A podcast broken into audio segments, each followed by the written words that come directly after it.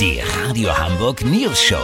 Die witzigsten Nachrichten der Stadt. Mit Olli Hansen, Jessica Burmeister und Peter von Rumpold. Äh, Guten Tag. Ende dieser Woche wird es für ihn ernst. Der Osterhase muss unter besonders schwierigen Begleitumständen seinen Dienst tun.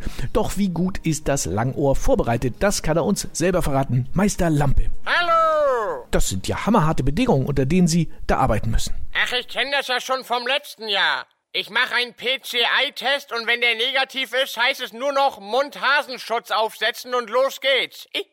Aber Sie könnten sich doch auch impfen lassen, oder? Ich meine, Sie sind zu Ostern doch mega systemrelevant. Das erklären Sie mal den Politikern. Das sehen die leider anders. Das RKI-Institut hält das auch nicht für nötig. Ja, verstehe. Äh, apropos, gibt's beim Eierverstecken äh, selber denn auch besondere Vorschriften? Na klar, gibt auch im Osternest Kontaktbeschränkungen. Ich darf immer nur fünf Eier aus jeweils einer Packung mit maximal einem Schokohasen aus einer anderen Packung in ein Nest legen. Das aber in jedem Bundesland anders. Mega nervig. Ja, das glaube ich. Und dürfen Sie Eier mit Alkohol äh, draußen verstecken? Also Schokoeier mit Eierlikör und Obstbrand darf ich in bestimmten Bereichen nach 20 Uhr nicht ins Nest legen. Aber ich sauf das meiste eh selber unter diesen Bedingungen. Ja, das kann man gut verstehen. Aber dennoch, Sie sind entschlossen, Ostern fällt nicht aus. Niemals. Selbst wenn sich die Zahlen verdoppeln, der Osterhas wird zu euch hoppeln.